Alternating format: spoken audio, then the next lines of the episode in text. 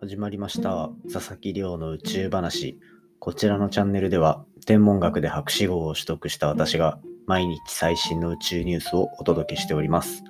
この放送は豊田沙織さんの提供でお送りしております。豊田沙織さんどうもありがとうございます。冒頭で読んでるこちらのスポンサー枠興味がある方はぜひ概要欄から覗いてみてください。ということで早速今日の本題を先に紹介させていただきたいと思うんですが今日の本題は、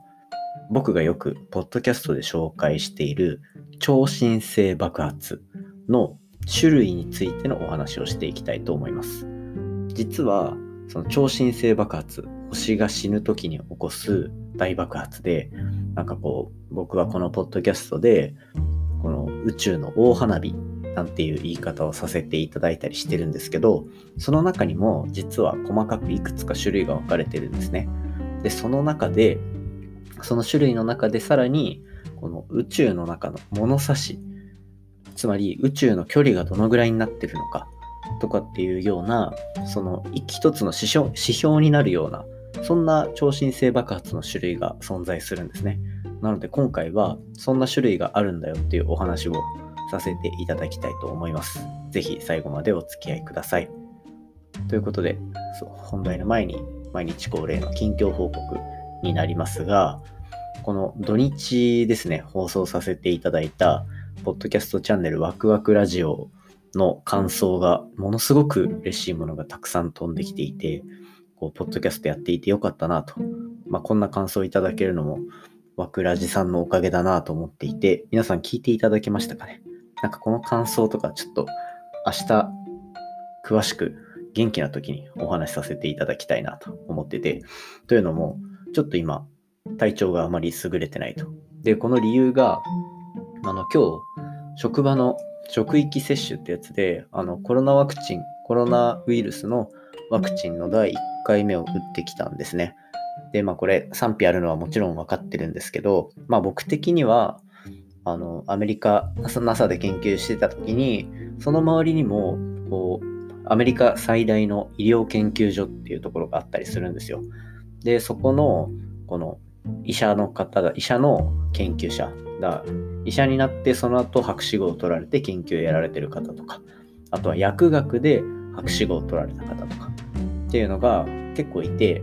その住んでた町があまり大きくない町だったので、そういったところで結構そういった医療界隈の方々との付き合いも結構あったんですね。なのでお友達が多くて、そういうところの研究してる人たちから、まあ、僕もやっぱり科学をいろいろ研究してる身ではあるので、なんかどういう論文が出てて、どういうような数値が出てるのか、なんていうところをやっぱ参考に個人の判断で、で、そしてまあそういう友人に聞いて、いろいろ僕の中で納得した上で打たせていただいたっていうような感じですね。で、やっぱり、まあ、副反応っていうのが出るのは、あの十分理解していたので、ただ、やっぱなんか頭が若干ぼーっとするというか、腕も若干痛いですし、まあ、そういうのがあるので、こう、土日の面白かったというか、嬉しかったポッドキャストコラボの感想のお話とかは、明日とか元気がある時にしたいなと思ってるところです。まあ、そんな感じで、まあ、アメリカ行って、単純に宇宙の最新最先端の研究環境でできたっていうところも嬉しいなと思いつつも、そこの隣にあったこの世界最大の医療研究所っていうところのつながりがあったからこそ、なんか今回僕はもう自分が納得いく形で、ま、ワクチン受けようかなって思うことができたので、それはそれでなんかこうアメリカ行っててよかったなと思いました。なんか結局自分で聞いて自分で納得しないことにはあの、多分、なんだろうな、陰謀論的なお話の部分だったり、どれが本当かはまあわかんないですけど、僕はそうやって論文で出てるものっていうのは信頼できるものだろうと考えてるので、そういうところから判断して打たせていただいたっていう感じです。というのはまあ、個人的な意見でしたというか、そんな感じで若干体調が悪いので、今日はさらっとやっていきたいと思っております。はい。そんな感じで、今日の本題、早速入っていきたいと思います。今日の本題は、私がよくポッドキャストで紹介している超新星爆発っていうもののうちの一つ、いろんな種類があるうちの一つを紹介させていただきたいと思います。で、今回紹介するのは、これちょっと文字にしないと分かりづらいんですけど、1A 型超新星爆発。1A 型超新星爆発というものを紹介します。で、この 1A っていうのは、数字の1に、あの、アルファベットの A ですね。これで 1A 型っていうんですけど、この 1A 型超新星爆発っていうところのお話です。で、これ何がすごいかっていうと、まあ、注目度は言ったらまず一つ、宇宙のその距離をいろいろ測る物差しとして利用されることが多いっていうところが大きく挙げられます。まあ、例えば今までなんかこう宇宙のものすごい遠くのところで見つかった超新星爆発がこう100何億何億光年先のものだったとかっていう話もしてきたと思うんですね、ポッドキャストで。で、そういうのって、じゃあなんで距離がわかるんだろうっていうところのお話、多分あると思うんですよ。そもそも、そんな何億光年も離れたところの距離を調べる方法がわからないと。多分こう聞いてる方は思ったりすると思うんですが、この今回紹介する 1A 型超新星爆発っていうののお話をすれば、なんとなくこう、あ、こうやって距離を出せるんだなっていう一つのあの考え方がわかるのかなと思いますので、今日のお話、ぜひ楽しんでいただけたらと思っております。で、今回紹介するこの 1A 型超新星爆発、1A 型超新星と呼ばれるもの。これ英語だとスーパーノヴァですね。この、これは、えっ、ー、と、星が、基本的にまあ超新星爆発っていうのは、星が進化していく。星っていうのは太陽みたいに自分で光る星ですね。恒星ってやつなんですけど、で、それが、こう、どんどん進化していく。進化っていうのは中心で核融合を起こしていて、もともとは基本的にはずっと太陽とかだと真ん中で水素っていうのがメラメラ燃えていて、この水素と水素が合体して、で、その中でこのヘリウムとかっていう新しいのを作っていって、その後炭素とか酸素とか、で、最終的に鉄とかを作っていくんですね。星の中っていうのは進化をしていく中で。で、ただこう、あまりにも、その、そこの鉄までたどり着くのっていうのは、結局は、だんだんその元素が重くなっていく。水素よりもヘリウムの方が大きいし、みたいな。周期表のやつですね。水平、リーベイみたいな。で、あれで、こう、順番に結局は合体していって、足し算みたいにだんだん重い元素ができていくっていうのが、核融合って呼ばれるものなんですよ。で、水素が燃えながら進んでいって、その核融合が進む理由っていうのは、星の重力によって決まっているわけなんですね。なので、星の全体の重さが重ければ重いほど、真ん中にそのかかる重力って強くなりますよね。その重力が強くなるってことは、中心でより大きい元素まで作ることができる。つまり融合を、核融合っていうのを早め、そして強めることができるのが重力の役割なわけですよ。で、ただ、太陽もそうなんですが、あんまり重くない星っていうのは、そんな鉄とかまで正直作れませんと、ほとんど。で、それがどこまで進めるのかっていうと、まあ大体炭素とか酸素とか、そのあたりまで星の中で作って、もうあとは、ああ、もうこの中では作ることができないよ、みたいな感じになって、星の一生を終えていくっていうような過程があるんですね。なので、で、それがものすごく重かったりすると、星が、そこからどんどん、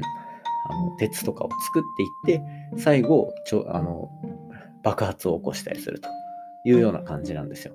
ただ、そのさっき言ったみたいにあんまり重くない星っていうのは炭素とか酸素を作って死んでいく。なので、おとなしく死んでいくんですね。この最後死んだ星の名前を白色矮星って言ったりします。白色矮星っていう星が最後こう死んでできて、その普通だったらそのまま終わってしまうんですよ。まあ、そのままポツンとあるんですが、宇宙の中には太陽みたいな星がこう2つぐるぐる回っているものがあったりするんですね。まあ、ポッドキャストでも何度か話してるので、興味があればこう過去の回聞いていただきたいんですけど、まあ、星が2つぐるぐる回ってるものがあると。で、片方の方がじゃあ先に寿命を終えて、さっき言った炭素とか酸素しか残ってないような白色矮星っていうものを死骸になったとします。ただこの白色矮星自身も、まあ、星なので重さを持ってるんですね。で、割と強い重力を持っていたりすると、この周りを回ってるまだ生きている星から、だんだんこう、質量、その星のガスとかっていうのを自分の重力で受け取っていったりすることができると。で、このものを受け取っていくとどうなるかっていうと、結局人から物をもらう。つまり星が重くなっていく。星が重くなると、その星の重力が強くなる。で、そんな状況をずっと続けていると、気づいたら、本当はもう自分の重さで核融合が真ん中でできないから死んだと思っていたのに、この白色矮星はまた一瞬だけ生き返ると。で、その時に、あの、一気に核融合がガーって進むんですね。その周りの星から質量とかガスとかっていうのは引っ張ってきて、白色矮星重くなって、一瞬核融合ができるっていう状況になると、一気にその星の中の核融合がバンと進むと。そのバンって進んだ勢いで、結局は星自体が核融合の暴走によって爆発してしまうと。これが 1A 型超新星爆発っていうものなんですよ。どうですか？結構複雑ですよね。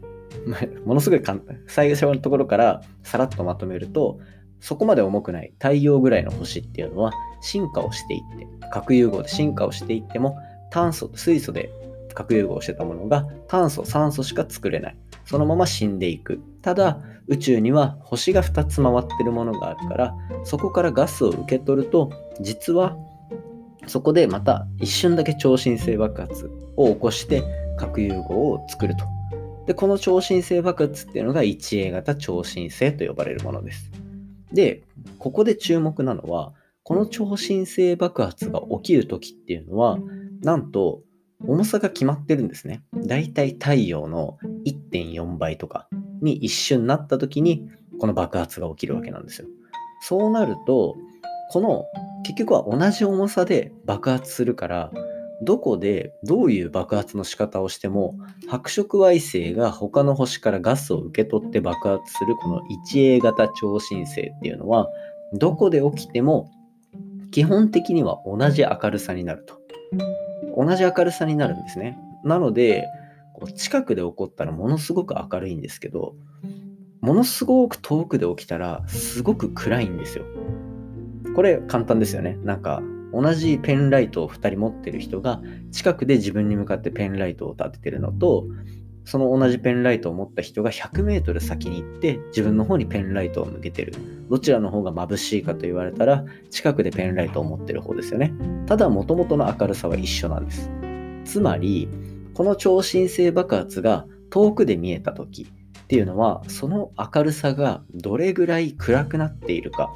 っていうところによってここと超新星爆発自体との距離っていうのを把握することができると。っていう意味で、この 1A 型超新星爆発っていうのは宇宙の物差しと言われている。そんなお話を今日はさせていただきました。若干こう体調不良というか なのでうまく説明ができてるか分かりませんが、今回の話も面白いなと思ったら、お手元のポッドキャストアプリでフォロー、サブスクライブよろしくお願いいたします。番組の感想や宇宙に関する質問については、Twitter で募集しております。ハッシュタグ宇宙話。宇宙が漢字で話がひらがなになっているので、じゃんじゃんつぶやいていただけたら嬉しいです。明日の冒頭では、この土日でいただいた、ものすごい嬉しいワクワクラジオとのこのコラボへの感想とか、あとはどんな思いがあるのかなっていうところまでお話しできればなと思っております。それではまた明日お会いしましょう。さようなら。